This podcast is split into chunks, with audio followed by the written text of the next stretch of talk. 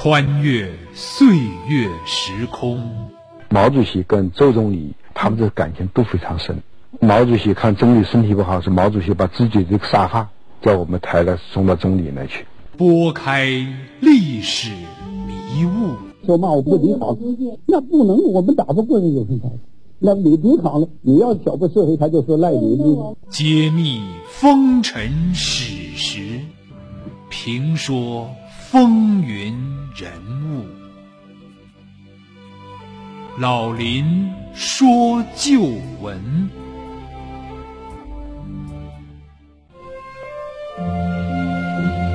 她是中国第一代女建筑学家，被胡适誉为中国一代才女。她不但是新中国国徽和人民英雄纪念碑的设计者之一，更是一个令众多优秀才子倾慕的美丽的女诗人。他让著名诗人徐志摩怀想了一生，甚至丢了性命；让建筑大师梁思成宠爱包容了一生，艰辛甘苦，无怨无悔；让哲学泰斗金岳霖默默地守候了一生，终身未娶。她就是林徽因。人家说林徽因是个什么美丽的女子是不是，是个美丽的诗人什么。但对我来说，母亲是一个长期卧病的病人，而且有的时候是脾气很急躁的。我父亲这个人没有城府，他的心里啊，有的时候就像小孩子一样。请听老林说旧闻：林徽因和她爱的三个男人之二。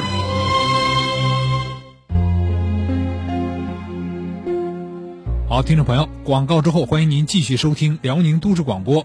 每周日早七点半至八点半，晚二十一点至二十二点，由林霄为您编辑主持的《老林说旧闻》节目。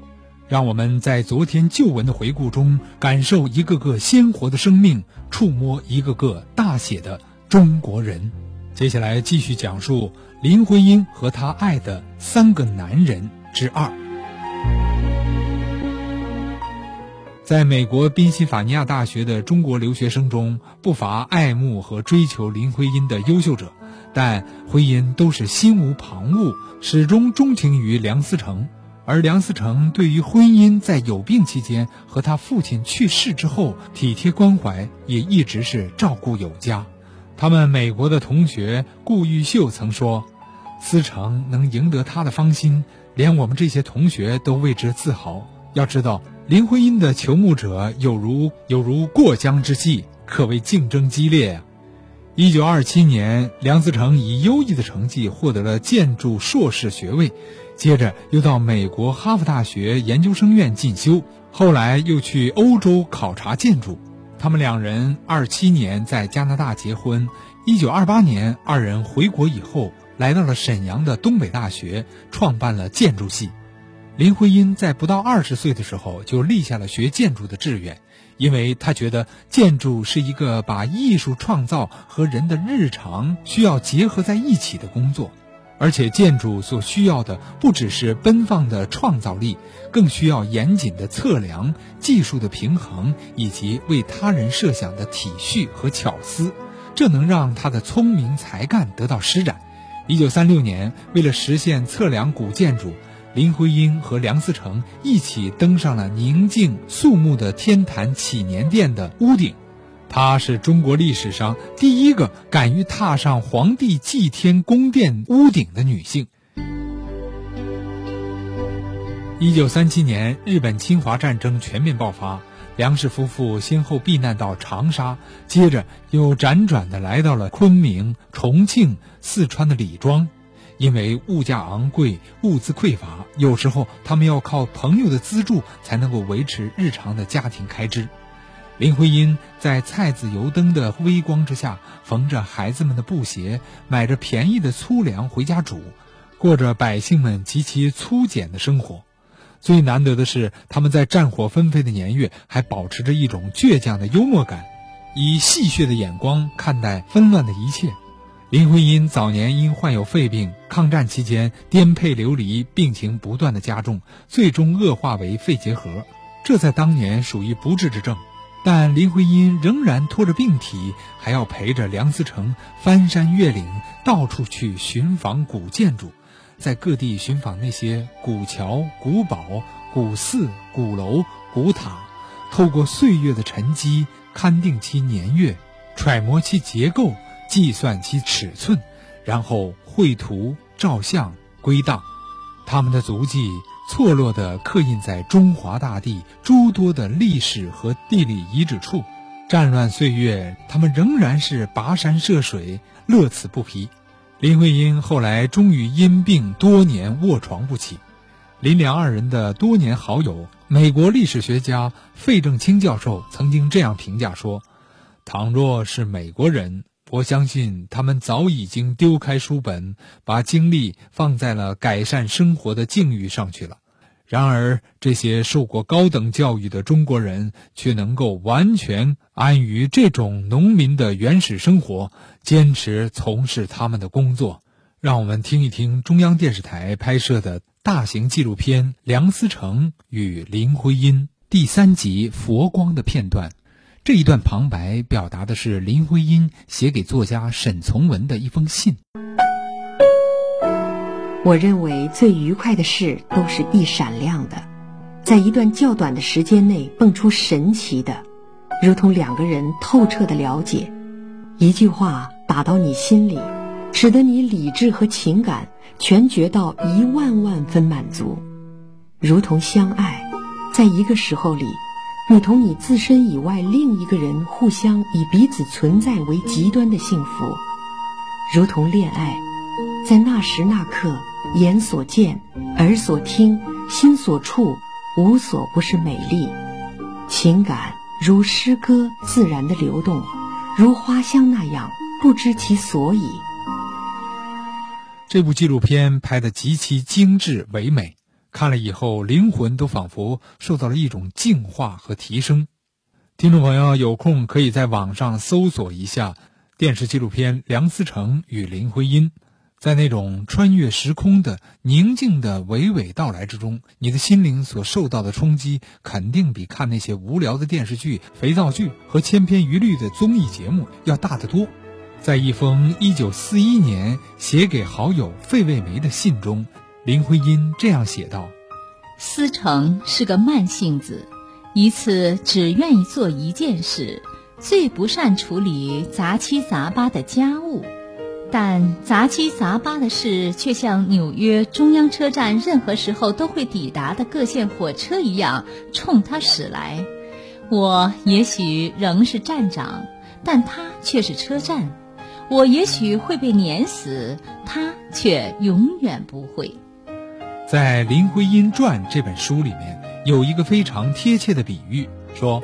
如果用梁思成和林徽因终生痴迷于古建筑来比喻他俩的组合，那么梁思成就是坚实的基础和栋梁，是宏大的结构和支撑，而林徽因则是那灵动的飞檐、精致的雕刻、镂空的门窗和美丽的蓝额，它们是一个厚重坚实，一个轻盈灵动。他们的珠联璧合无可替代。梁思成后来曾说过，林徽因是一个很特别的人，她的才华是多方面的，不管是文学、艺术、建筑乃至哲学，她都有着很深的修养。她能够作为一个严谨的科学工作者，和我一同到穷乡僻壤去调查古建筑，测量平面，爬梁上柱，做精确的分析和比较。又能和徐志摩一起用英语来探讨英国的古典文学或我国的新诗创作，他具有哲学家的思维和高度的概括能力，这是梁先生的评价。其实不仅如此，再加上林徽因独特的高雅气质，使她总能够成为许多优秀男人倾慕的对象。金岳霖就又是一位。金岳霖生于1896年，比林徽因大八岁。一九一四年毕业于清华学校，后来又留学美国和英国，并游历欧洲诸国。回国后主要执教于清华和北大。他从青年时代就饱受欧美风雨的沐浴，生活是相当的西化，西装革履，再加上近一米八的个头，仪表堂堂，极富绅士气度。然而他又时常不像绅士，他酷爱养大斗鸡，屋角还摆着许多的蛐蛐缸。他吃饭的时候，大斗鸡竟然堂而皇之的伸脖子啄食桌上的菜肴，他竟然也安然处之，与鸡平等共餐。他的眼睛怕光，戴着大檐帽，眼镜两边还不一样，一边竟是黑的。金岳霖在晚年回忆说，他还是通过徐志摩的介绍认识林徽因一家的。梁思成一家呢，在北京东城北总部胡同居住的时候。金岳霖正好与他们家比邻，只是他们住前院大院，我呢住在后面的小院，前后院呢都是单门独户。据林徽因的美国女友费维梅说，林徽因和思成待老金如上宾，徐志摩总是热情地把那些气味相投的朋友们介绍给他们。无疑呢，金岳霖这位北京大学哲学系的教授就是他最挚爱的友人之一。老金是一九三二年搬到北总部胡同，与梁家同住一处的。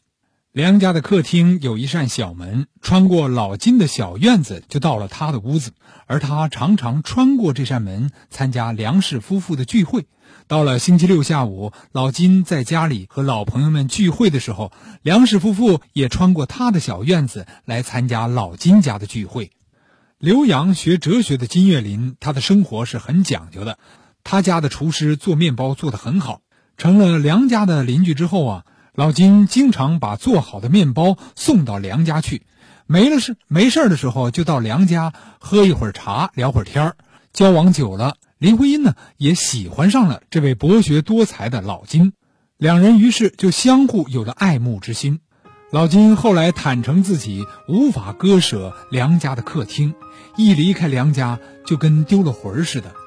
一表人才的老金在英国读书的时候啊，曾经得到过金发女郎的青睐。其中呢，有一位金发美女还追随老金来到了北京，并且同居了一段时间。但是自从与林徽因相识之后呢，这位美女啊便被老金打发回了美国的娘家，再也没有回来。随后呢，老金便搬到了北总胡同的三号泽林而居了。后来更是你梁家到哪儿，我就跟到哪儿。她是中国第一代女建筑学家，被胡适誉为中国一代才女。她不但是新中国国徽和人民英雄纪念碑的设计者之一，更是一个令众多优秀才子倾慕的美丽的女诗人。她让著名诗人徐志摩怀想了一生，甚至丢了性命；让建筑大师梁思成宠爱包容了一生，艰辛甘苦，无怨无悔。让哲学泰斗金岳霖默默地守候了一生，终身未娶，她就是林徽因。人家说林徽因是个什么美丽的女子，什么这些，是个美丽的诗人，是吧？但对我来说，母亲是一个长期卧病的病人，而且有的时候是脾气很急躁的。我父亲这个人没有城府，他的心灵啊，有的时候就像小孩子一样。请听老林说旧闻。林徽因和她爱的三个男人之二。刚才我们讲到了金岳霖打发走了美国姑娘，始终选择做林家的邻居，并经常参加林家举办的各种文化 party。当时的女作家冰心呢，曾经借一部小说来讽刺梁家的这个沙龙，因为在这个沙龙里面，林徽因总是众多优秀男人当中的主角。林徽因的女儿梁再冰在回忆这段往事的时候，曾经说：“所以人家都记得人多的时候，好像就我妈一个人在那儿说。她是在那侃侃而谈。她为什么爱谈爱说呢？我她的这个思维的方式跟我父亲不大一样。我父亲是想很多事情，他是他自己心里想，你不知道他在想什么。我妈可不一样，我妈是一边想一边说，就是她的思维过程，你可以看得见的。”后来，在这个我在想，我妈，我妈一九五五年去世啊，正好是我们大搞政治运动之前，她那个劲儿啊，碰到运动恐怕是够她受的。而成为梁家文化沙龙的座上宾的老金呢，对林徽因的人品和才华是羡慕至极，十分呵护。林徽因对老金同样也十分钦佩。随着时间的推移，彼此感情越来越深，特别是在梁思成外出考察期间。金与林之间已经达到了心心相印、难舍难离，甚至有人说是干柴烈火的程度。一九三二年夏天，梁思成从河北的宝坻考察古建筑回到家里，却经受了一个痛苦的场面。林徽因哭丧着脸面对他说：“思成，我痛苦极了，我现在同时爱上了两个人，不知怎么办。”才好。梁思成听了后，半天说不出话来，他懵了。后人还有人揣测，林徽因和金岳霖此间的关系，肯定是越过雷池一步了。像高晓松就是这个观点。我觉得咱们许多中国人啊，总是好这口，就愿意窥探别人隐私，或者是把这个局部放大，这也算是人性的弱点吧。不过，倘若金与林能够坚持心灵的守望，不越雷池，这固然是高尚的。而即便跨越雷池了，这也是人性使然，人之常情。反正我觉得这是可以理解的，不应该受到什么道德的谴责。据梁思成在林徽因病故多年后对他的续弦林珠回忆，那天他和我谈话的时候，一点儿也不像妻子对丈夫说话，却像是个小妹妹在请哥哥拿主意。我当时感到血液都凝固了，连呼吸都困难。但我还是感谢徽因，她没有把我当成一个傻丈夫，她对我是坦白和信任的。我想了一夜，究竟该怎么办？我问自己：徽因到底和我幸福，还是和老金一起幸福呢？我把自己、老金和徽因三个人反复放在天平上衡量。我觉得，尽管自己在文学艺术各方面有一定修养，但我还是缺少老金那样的哲学家的头脑。我认为自己不如老金，于是呢，第二天我就把想了一夜的结论告诉了婚姻。